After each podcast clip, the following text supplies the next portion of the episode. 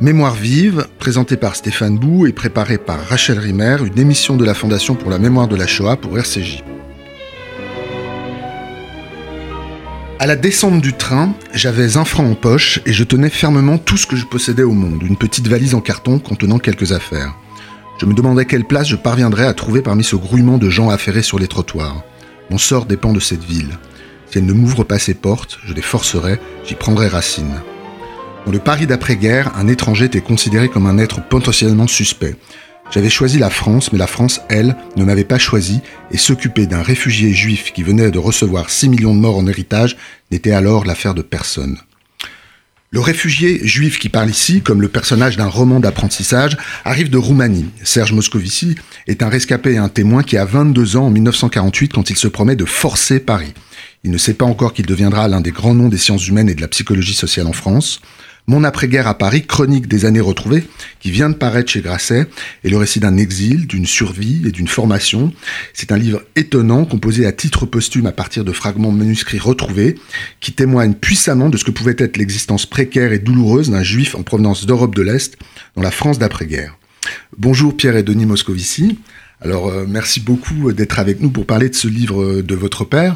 Euh, J'aimerais, avant qu'on l'ouvre à proprement parler, qu'on évoque un livre précédent, qui est Chronique des années euh, égarées, un livre euh, que Serge Moscovici a publié en 1997, et dont ce livre, euh, Mon après-guerre à Paris, est en quelque sorte la suite. La suite improbable, hein, enfin pour vous, hein, puisque, comme je le, rappelais, il a été composé à partir de, de notes retrouvées. Alors, Pierre Moscovici. C'est vrai que ce livre, d'une certaine façon, est une surprise. Savions que notre père y avait travaillé pendant une dizaine d'années, mais le livre n'existait pas. Et à la fin de sa vie, notre père était euh, fatigué, donc nous avons pensé qu'il avait abandonné ce travail, et puis euh, dans une armoire, euh, chez lui, à sa mort, on a retrouvé des fragments qui ensuite ont été recomposés avec l'aide d'Alexandra Lénier-Labastine, soutenue par la Fondation pour la mémoire de la Shoah, à laquelle nous avons donc une très grande gratitude. Et ce livre est la suite parisienne, si j'ose dire, euh, d'un livre précédent qui avait été écrit et publié en 1997, qui retraçait son enfance, son enfance à, Bucarest. Alors s'il est arrivé, et s'il est 22 ans à 48, c'est qu'il avait 15 euh, ans au début de la guerre, c'est qu'il a vécu ça à Bucarest, c'est qu'il a vu les pogroms qui, euh, comme il le dit dans ce livre aussi, lui ont débranché les mmh. nerfs de la vie. et il a là eu effectivement ce projet, nourri ce projet de partir de Roumanie et d'aller euh, vers Paris qu'il avait euh, choisi. Alors les phrases que vous avez choisies sont un peu euh, paradoxales parce qu'elles sont un peu racinaciennes. On a l'impression qu'il y a un homme qui vient conquérir je Paris. le roman d'apprentissage, voilà. quelque chose comme ça. Et hein. je, ne suis pas certain que ce soit tout à fait la personnalité qu'avait notre père, un peu plus complexe que ça, à la fois sûr de lui à certains égards, persuadé d'avoir un talent, mais aussi avec un très grand doute personnel, voire c'est vrai, parfois des composantes de dépression, euh, qui pouvait le mettre dans des états noirs, euh, car c'était aussi ça la mémoire de la guerre, c'était aussi ça l'empreinte de la guerre. Donc il y a effectivement deux livres, la chronique des années égarées, euh, Donc, effectivement, il a composé lui-même, composé lui-même et puis la chronique des années retrouvées. Et je, dois dire, j'arrête que les deux sont pour moi d'une certaine façon une surprise, parce que le premier livre était le résultat d'un silence, un silence à notre endroit, une histoire que nous connaissions un peu, mais très peu, qu'il avait caché d'une certaine façon, il avait besoin de l'écrire. Et le deuxième, euh, bah, la surprise d'un livre retrouvé lui-même. Ces années sont retrouvées, le livre est retrouvé aussi. Absolument. Et le premier livre se termine. Euh, pardon. Euh, le, premier livre, pour compléter ce que vient de dire Pierre, retrace tout ce tout cette tout cette trajet dans la Roumanie d'avant-guerre, puis de la guerre, puis de l'après-guerre. Dans l'après-guerre, avec beaucoup d'atermoiements, beaucoup de réflexions sur où, où, où, va se passer mon avenir dans une Roumanie qui se refermait euh, après, euh, après quelques années d'après-guerre euh, peut-être un petit peu plus ouverte, et donc des, réflexions qui l'ont conduit à réfléchir sur l'endroit où il souhaiterait passer sa vie finalement. Hein, puisqu'il savait qu'il n'avait aucune chance, aucun espoir dans ce pays qui, qui avait, qui s'était comporté à l'égard des Juifs de manière extrêmement dur, et donc euh, des réflexions sur est-ce qu'il faut partir à Moscou parce qu'il y avait le communisme, est-ce qu'il faut partir en Israël parce qu'il y avait le sionisme, ou euh, est-ce qu'il faut aller vers la, vers la culture, vers la culture, vers le, le, le, la, le pays qui représentait pour les Roumains et en tout cas pour, pour mon père la, la, culture, c'était la France et c'était Paris. Mmh. Et d'ailleurs, le, le, livre précédent s'achève sur un chapitre qui, qui s'intitule Paris, Paris. Voilà. Donc il a vraiment décidé à un moment donné d'aller à Paris et euh, après un périple d'un an, il est arrivé ici. Et euh, c'est ainsi que démarre euh, ce, deuxième volume. La, la, question de la destination, elle est importante. Il y revient notamment au début du livre. Ça commence comme ça. Pourquoi Paris et non pas Moscou? Il était programmé dans une certaine mesure pour aller à Moscou. Il était un militant communiste adolescent. Il le raconte. Ça a été il est dans une organisation, il avait 16-17 ans, hein, euh, euh, très très vite, il y a une expression comme ça, euh, il, voit bien que quelque chose ne tourne pas rond avec le parti et il décide très vite de ne plus aller à Moscou. En revanche, on peut se demander, et là il est, je trouve moins, moins moins précis, moins disert sur cette question-là. Pourquoi pas Israël? D'autant plus qu'il il, est militant aussi sioniste. Il, y a un, sous-chapitre qui s'appelle l'engagement sioniste. Il raconte qu'il a envoyé euh, dans les camps de déplacés euh, pour, euh, pour faire la propagande sioniste, hein, pour aider les, les, les, réfugiés à, à, partir vers ce qui n'est pas encore Israël à l'époque. Pourquoi pas? Et On sent qu'il a un rapport complexe à Israël. Mais je pense que, non, vous dites c'est un militant communiste. Militant communiste un peu particulier. Non, bien sûr, militant communiste, adolescent, et, puis un adolescent qui en quelques mois se rend tout de suite compte que quelque chose ne tourne pas rond, n'était pas fait pour être un communiste. Bien sûr. Euh, donc donc c'est pas Jacques Duclot quand même. bien sûr, voilà. Quant, au sionisme, euh, il y a, je pense, que une composante qui est d'aider les réfugiés, euh, les personnes déplacées, d'être à leur côté, d'assister à leurs souffrances, les souffrances des femmes, surtout sur mm. lesquelles il y a de belles pages. Mais euh, pour autant, je ne crois pas que ça a été sa destination propre. Mmh. Euh, on, on, peut à la fois aider les personnes déplacées, penser qu'Israël est un foyer mmh. euh, pour les Juifs qui ont souffert de la guerre, sans pour autant se l'approprier mmh. soi-même. Et puis, alors, si on tentait une explication psychanalytique, je, je l'improvise, j'ai envie de dire qu'il n'est pas allé en Israël parce que ses parents y étaient. Et il n'avait pas envie d'être avec eux, je crois. Et puis, par ailleurs, il y avait ce projet qu'il avait formé, qui était de devenir un homme de savoir. Euh, et euh, ça, c'était Paris, comme le dit Denis. Euh, Paris, c'était à l'époque le capital intellectuel, le phare du monde. Euh, je ne suis pas sûr que ça le soit encore aujourd'hui. Je ne sais pas si, quelle destination il choisirait. Peut-être qu'il franchirait l'Atlantique d'une certaine façon aujourd'hui. D'ailleurs, il l'a franchi beaucoup au cours de sa vie ensuite. Mhm. Alors, vous, vous dites deux, c'était le savoir, Paris c'est les livres, hein. il y a des pages sur les livres, il y a des pages sur les bibliothèques, et qu'on parle à la bibliothèque de Sainte-Geneviève et Yeshiva, à un moment donné, il y a l'idée de devenir un homme d'études, la formule revient de nombreuses fois dans le livre, je lis, un tout petit passage hein, euh, où, il, évoque son père. Euh, mon père, qui s'était laissé convaincre que je devais entrer au lycée, m'avait parlé avec déférence des études, mots qu'il prononça en yiddish afin de lui réciter toute sa solennité. À ses yeux, un juif devait avant tout étudier, car quel que soit le motif qui nous anime au début, on finit par aimer l'étude pour elle-même. Et on voit, là, moi, j'ai pensé en lisant toutes ces pages aux, pages de Jean-Claude Milner sur la manière avec laquelle les juifs laïcisés deviennent des juifs d'études dans les savoirs dans les sciences humaines, dans le savoir laïque à partir du, du 19e siècle et après l'émancipation. Donc vraiment, il est typique de cette, de cette, de cette chose-là. Alors on peut on, peut évoquer quand même le, climat dans lequel il est, justement. Il veut devenir un homme d'études. Comme je le rappelais tout à l'heure, il arrive avec un franc en poche.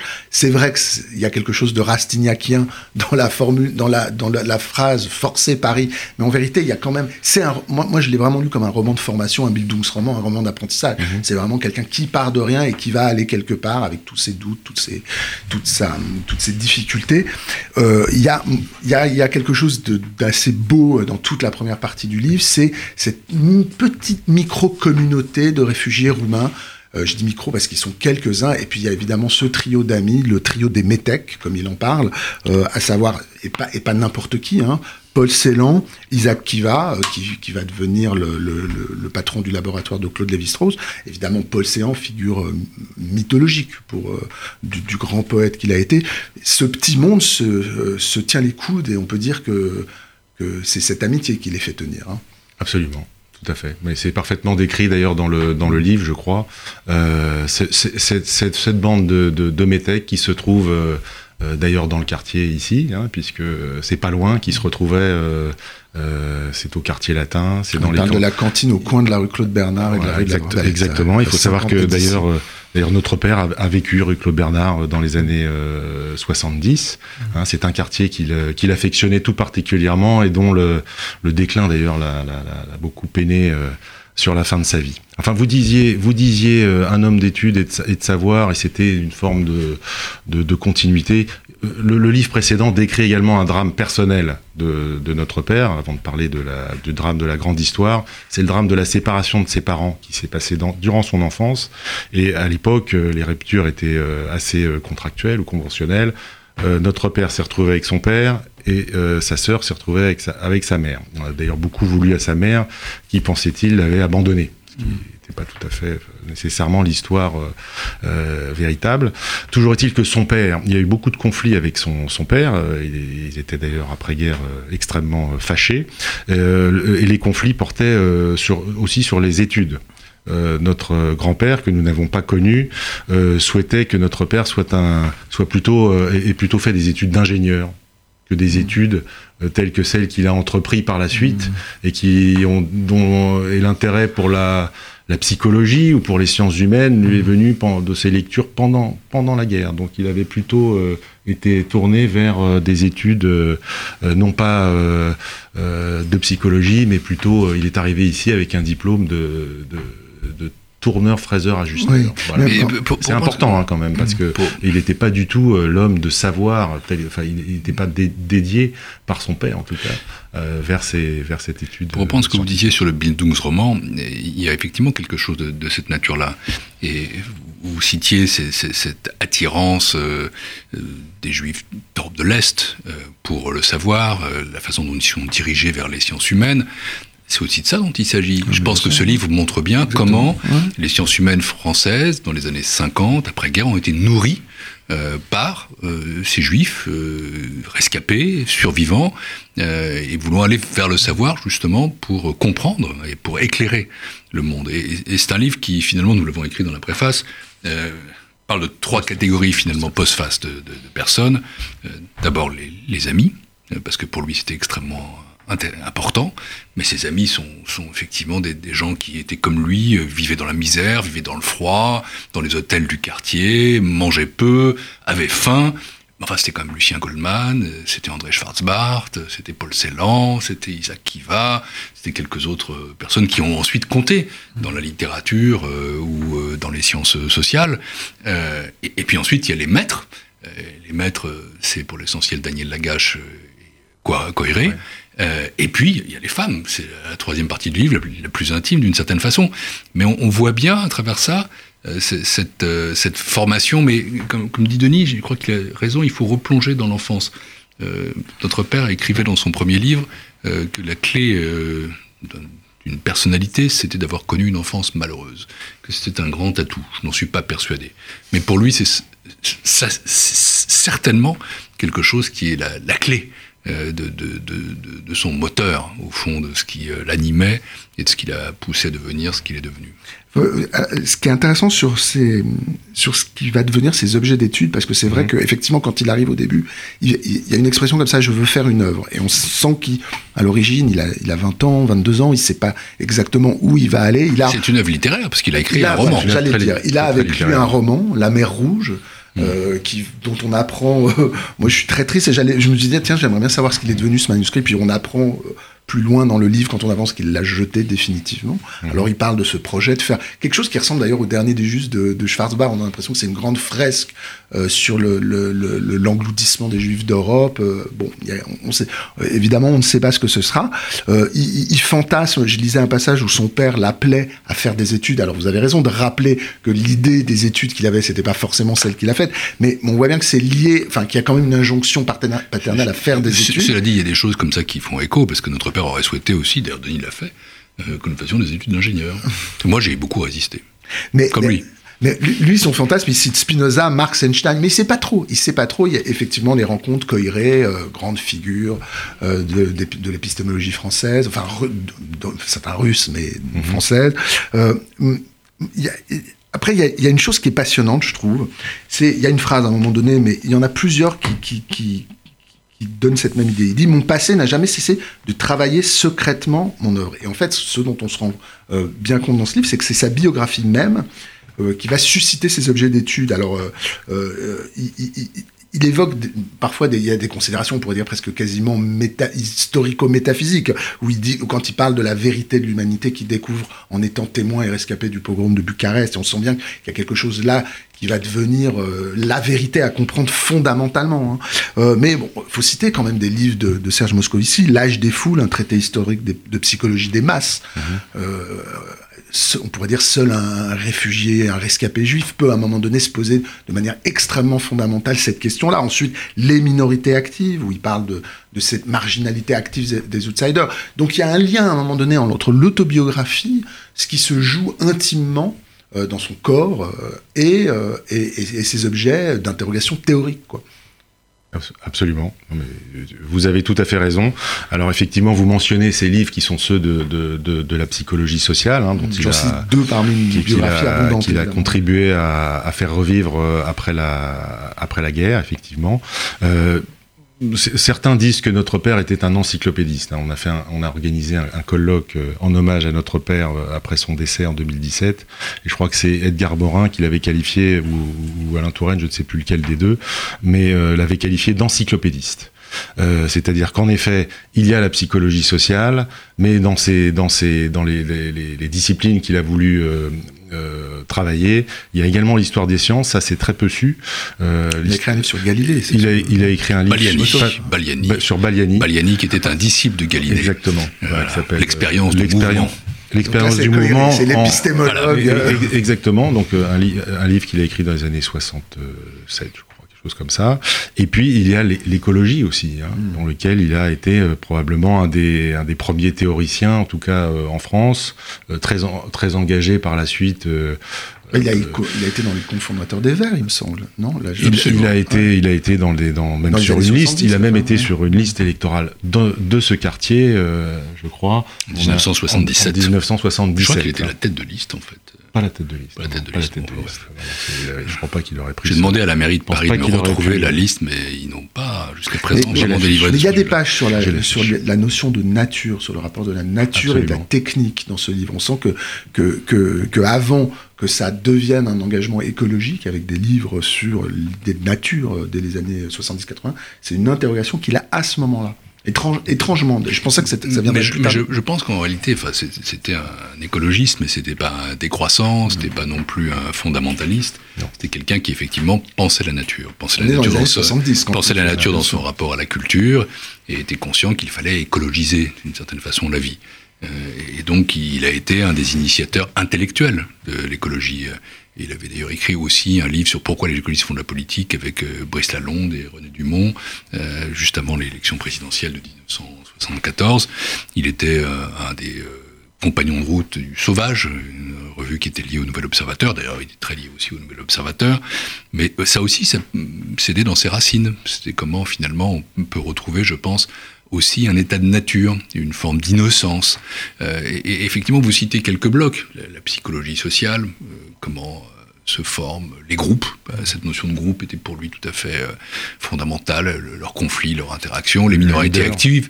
Les minorités actives, sans aucun doute, ça renvoie à la judéité, bien sûr c'est pas besoin d'aller chercher les choses extrêmement loin. Euh, L'âge des foules, euh, ça, ce sont les leaders autoritaires et ce sont des livres tout à fait précurseurs de l'analyse du populisme, euh, comme on dit aujourd'hui. donc il y, a une œuvre qui se fait là, mais dont sans aucun doute la matrice est, comme vous l'avez dit, très intime, très personnelle, très liée à ses origines, très liée à son parcours, très liée à ses souffrances. et, tout ça aussi porté par, encore une fois, les maîtres et l'amitié. Ça, c'est tout à fait Les amis, les maîtres. Les amis, les maîtres sont ceux qui euh, créent les conditions pour euh, arriver à accoucher de cette œuvre, pour euh, former sa propre personnalité au milieu de, encore une fois, une psychologie qui était assez particulière, parfois gaie, mais souvent souffrante. Mmh. Je, fais, une micro-parenthèse sur les amis parce que parce qu'on connaît bien Paul Celan, on connaît moins mmh. Isaac Kiva. Le, le, portrait de c'est un personnage sublime Isaac Kiva. Mais Isaac Kiva, Isaac Kiva, vraiment magnifique. Je, veux dire Paul Paul, Paul Celan, enfin nous avons. Euh, je suis né en 1957, un petit peu avant Denis. Euh, ce sont des gens qu'on a vus à la maison. Euh, Paul Celan était un grand ami, mais on voyait aussi qu'ils avaient une relation un peu plus compliquée, mm. qui était plus distante. Isaac Kiva, au début, était l'ami. Était l'ami. Euh, était l'homme qui, euh, par la gentillesse, par la douceur, euh, par la présence, le rassurait. Il avait besoin d'être rassuré. Ensuite, il a eu un autre ami, qui n'est pas dans le livre, mais je tiens à le mentionner quand même, qui est un architecte qui s'appelle Gérard Turnoer, qui est dans la photothèque. Enfin, les, vrais amis, c'est-à-dire les, amis, c'est le pilier, la personne à qui on peut tout dire, celui sur qui on peut s'appuyer. C'est au départ Isaac qui va. C'est vrai. En, Roumanie, c'était Isidore Izou. Mais là, aussi, euh, il y a plutôt eu un éloignement, mm. une, forme de rupture également. Isou s'est brouillé avec tout le monde, donc euh, ah, il, a, été compliqué avec tout le monde. mais, mais, mon père était quelqu'un de mm. fidèle, mm. et donc il a toujours euh, régulièrement vu Isou, même quand c'était dans des conditions pas toujours très sympathique. pourquoi vous avez dit tout à l'heure que ces deux livres et celui-là aussi vous avez surpris C'était des secrets? Parce que moi, ce qui me surprend dans ce livre, enfin, ce qui me surprend, ce qui me surprend pas, ce que je découvre dans le livre, c'est, on pourrait dire, un, de ces thèmes lancinants derrière, effectivement, l'amitié, la chronique de la vie à Paris pour un réfugié après-guerre, etc. C'est quelque chose, je sais pas comment l'appeler autrement que l'obstination juive, la fidélité, la loyauté. Quand, quand, ils, surpris, ils, ont surpris, moi, ils m'ont surpris par leur existence ah, d'accord. Voilà, pas sur le, fond de ce non, qui non, non, non, bien sûr que non. Mais le premier livre, j'y reviens, enfin, Denis l'a dit au passage, nous n'avons pas connu nos grands-parents. Du tout. Et je pense que nos grands-parents, soit ils avaient peu de curiosité de nous, soit ils ne savaient pas que nous existions. Je pense que nous étions peut-être un non-sujet dans la famille. Il, dit dans le livre qu'il est sur liste rouge parce qu'il ne veut pas que sa famille en Israël puisse. Absolument, il, y avait, quelques lettres et peut-être un, un, ou deux voyages. Mais enfin bref, il y avait quand même quelque chose qui était de cette nature-là. Et au fond, dans la famille, il y avait des allusions. Enfin, imaginez que vous avez des grands-parents, euh, ils, meurent, vous ne les avez jamais connus, euh, et il y a toute une histoire antérieure. Euh, le livre part en 1997, moi à l'époque je, venais d'entrer au gouvernement de Lionel Jospin, j'avais 40 ans, et toute cette histoire tout à coup arrive, comme un bloc, en détail, qui n'avait jamais été dite dans la famille. C'est mmh. une surprise, mmh. une, une, heureuse surprise. Enfin, encore que, à l'époque, je l'avais moi très mal vécu et très mal pris. D'ailleurs, c'est un livre que j'ai mal lu à l'époque, que je n'ai relu que quand notre père est mort en 2014, tellement j'étais fâché. Fâché de découvrir par écrit quelque chose que j'aurais dû savoir par le récit. Et puis le deuxième est une surprise différente, parce que c'est un livre qui lui était très très cher, qu'il a consacré ses dernières forces, mais il n'était pas arrivé au bout, et il avait abandonné. Et il avait laissé des fragments qui ensuite ont été reconstitués par Alexandra Lavalsine, qui est là à faire un travail tout à fait remarquable. Il faut vraiment le saluer. Euh, que je salue, et qui est magnifique. Mais voilà, donc deux surprises euh, comme objet on n'a pas, nécessairement la même expérience sur ce, sujet. Comme, vous le savez, euh, deux, enfants n'ont pas toujours les mêmes, euh, les mêmes impressions euh, par rapport à leurs parents. Le, premier livre était une surprise et il a probablement été écrit effectivement pour nous, mais, mais je crois que ce livre était en gestation pour avoir discuté euh, beaucoup avec, euh, avec euh, notre père de ces sujets-là. Il était en gestation depuis longtemps, depuis un voyage qu'il avait fait en Israël, en fait, dans les, à la fin des années 70. Et donc, il a, il a eu à ce moment-là, je pense, euh, avec la mort de ses parents, la disparition de ses parents dans ces années-là, il a eu euh, une forme de, volonté de revenir vers tout cela, et puis beaucoup de questions que nous lui posions. En tout cas, moi, je lui posais beaucoup de questions sur euh, son passé.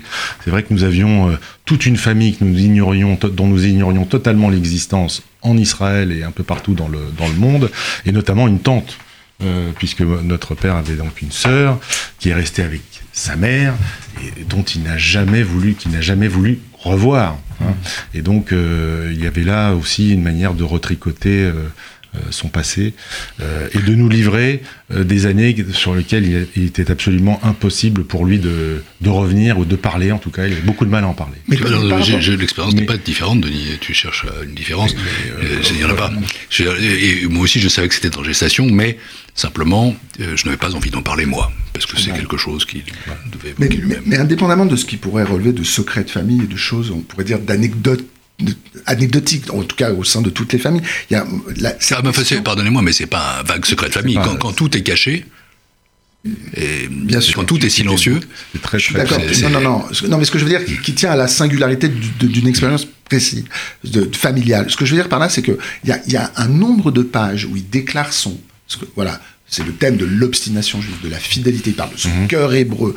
Le, le, rapport aux Israélites français, il y a une page, des pages absolument tordantes, moi je trouve, avec Pierre Nora et, euh, et Claude Lévi-Strauss. Mais j'ai envie de lire juste un petit passage. Le monde des Israélites français nous fascinait tant ils nous étaient étrangers, comme si un mur de verre nous en séparait, tandis que beaucoup d'entre eux se voyaient comme des juifs universels abstraits. Nous étions pour notre part des universalistes juifs assez éprouvés pour être pleinement assumés. Les persécutions m'avaient rendu mon identité juive encore plus précieuse et je n'ai jamais voulu faire partie de ces juifs assimilés, cherchant avant tout à dépasser le juif qu'ils étaient pour devenir des êtres universels. C'est un livre sur une, ce livre, c'est une interrogation sur son appartenance euh, euh, sur son lien, ce qu'il appelle son identité juive, il y mhm. revient en permanence. Et d'ailleurs, ça finit avec euh, des choses qui vous concernent vous. Enfin, il, dit, il, dit que jamais il a réussi. Je, retrouve l'idée, sinon la lettre. Mhm. il dit qu'il a jamais réussi véritablement à s'assimiler. Il pense que, mais que que c'est par vous qui êtes devenu, et là l'expression je m'en souviens très bien, des vrais Français qui peuvent euh, qui peuvent faire allégeance à la citoyenne à, la France d'une certaine manière. C'est étrange. Enfin, c'est un livre qui est quand même il me semble que c'est ça le thème fondamental du livre. Par-dessus tout, c'est la question de son identité juive et de ce qu'elle devient, de la manière dont elle mute, dont elle se transmet, comment elle se compose avec son, son devenir français, etc il y a un paradoxe dans ce que vous dites. C'est-à-dire qu'il y, a effectivement quelques pages où il vient décrire euh, la sécheresse, le snobisme, la volonté d'assimilation d'un certain nombre de, grands personnages pour lesquels, par ailleurs, il avait de l'admiration pour Claude Lévi-Strauss ou de l'amitié pour Pierre Nora. L'assimilation, c'est une chose. Le désir de, taire son appartenance, c'est autre chose. C'est ça qui pointe. Ah, mais c'est pas l'assimilation. C'est vrai. il y a des pages critiques sur eux et en même temps, c'est ce qu'il a voulu pour nous. C'est ça, qui est amusant. C'est-à-dire qu'il a souhaité, effectivement, que nous soyons, nous, très éloignés de la religion. Parce que nous n'avons fait aucune forme d'éducation religieuse. On a pu le regretter, hein, à un moment donné, d'avoir aucune forme de culture. On a été éloignés de tout. Je pense qu'il y avait aussi la crainte qu'il revienne, qu'il y avait une forme sinon de maranisme, enfin, il y a quelque chose d'inconscient comme ça. On n'est pas si mal. Marane. non, le livre, non, non, le livre n'est pas marane, mais l'éducation, l'éducation que nous avons pu avoir je suis désolé de faire. Vous, avez, vous avez un, père qui a effectivement une identité juive très profonde, qui d'ailleurs il nous a transmise. Euh, nous sommes les héritiers d'une histoire, nous l'avons toujours su. Euh, oui, il, la revendique, mais nous l'avons revendiqué sans la proclamer. Mais en même temps, une éducation incroyablement laïque, éloignée de toute forme de religion. Euh, et donc, il y a là un, paradoxe qui, qui est aussi un des paradoxes de sa psychologie. Qui, qui, est, qui est euh, effectivement sans, doute lié au fait de, cette peur de, de, de, ce que ça peut revenir. Hein. C'est-à-dire que vraiment une volonté de, enfin, une crainte que, que les événements euh, reviennent, ressurgissent et, et, que nous, et que, et que nous en nous en pâtissions également. Par ailleurs, il, nous a transmis malgré tout euh, beaucoup de choses. Vous mentionnez euh, son, son, ses réflexions par rapport au, judaïsme ou à, la si on peut parler de communauté juive française, je pense qu'il nous a un peu transmis également cette. on s'interroge aussi nous beaucoup par rapport à, à au, à ce que sont les juifs français aujourd'hui. Hein, on peut avoir des interrogations également. Je, je, je finis. on doit malheureusement s'arrêter. J'ai une micro-question pour vous, Pierre Moscovici, parce que euh, j'ai lu dans un entretien où vous parliez de votre père, que vous disiez de lui qu'il a toujours eu peur euh, pour vous, et sa peur, en tant qu'homme politique, et sa peur s'était accentuée avec l'âge, et il pensait que vous ne pouviez pas devenir président, car il pensait qu'on ne pouvait pas être président en étant le fils d'un juif étranger en France. Incontestablement, ah, oui. Vous savez, l'histoire politique, c'est une histoire de rencontre. Pour moi, c'était la rencontre d'un autre, qui n'est pas mon père, mais qui est un ami, euh, qui est Lionel Jospin, qui, m'a aidé à sortir de moi-même. Moi, j'ai été formé euh, pour être un de ces grands technocrates qui sont dans l'ombre des conseillers. Euh, je me voyais peut-être un jour secrétaire général directeur de cabinet du Premier ministre, mais l'idée même d'être sur une affiche était quelque chose qui m'était totalement étrangère, il a fallu qu'on m'y pousse. Alors, pensez, président de la République. Et donc, quand je suis devenu député, puis quand je suis devenu ministre, euh, mon père me disait, ils vont te faire du mal, ils vont te faire du mal. Et à la fin de sa vie, c'est vrai qu'il était beaucoup plus phobique. Quand je suis devenu ministre des Finances, là, il y avait une, vraie terreur. Euh, et, c'est vrai que c'est peut-être quelque chose que, quand moi j'ai intégré, par exemple, je n'ai jamais pensé, je n'ai jamais voulu être président de la République. Euh, peut-être aussi à cause de ça, parce que je pensais que je n'avais pas cette forme de, légitimité compte tenu de ses origines, compte tenu de ce qu'on m'avait euh, inculqué. Je, ne saurais jamais si j'ai eu raison ou tort, et de toute façon, même si j'avais voulu, euh, c'est un autre, une autre histoire. Mais c'est vrai qu'il y, y, a quelque chose comme ça, mmh. sans doute, de, de, de transmis, et finalement j'ai quand même fait beaucoup plus en politique que ce qu'il aurait voulu. Il y aurait tant d'autres questions. Il parle de l'Europe, de la spiritualité européenne, juive européenne. On aurait pu vous poser des questions à vous qui avez été, été commissaire européen là-dessus. Enfin, je, malheureusement, on est obligé de s'interrompre ici. Je vous remercie euh, beaucoup de Denis et Pierre Moscovici. Alors, je, je rappelle que, que ce livre, euh, donc ce dernier livre posthume de votre père, Mon après-guerre à Paris, chronique des années retrouvées, et, euh, vient de paraître chez Grasset, qu'on doit le, le, travail formidable de recomposition du puzzle à partir des manuscrits euh, euh, retrouvés à Alexandra Léniel-Lavastine, qui a fait euh, une préface de, ce livre. Vous avez fait la postface. merci encore. C'était Mémoire vive. Deux adresses pour nous réécouter radio-rcj.info et mémoire vive au pluriel.net, ainsi que sur l'application RCJ.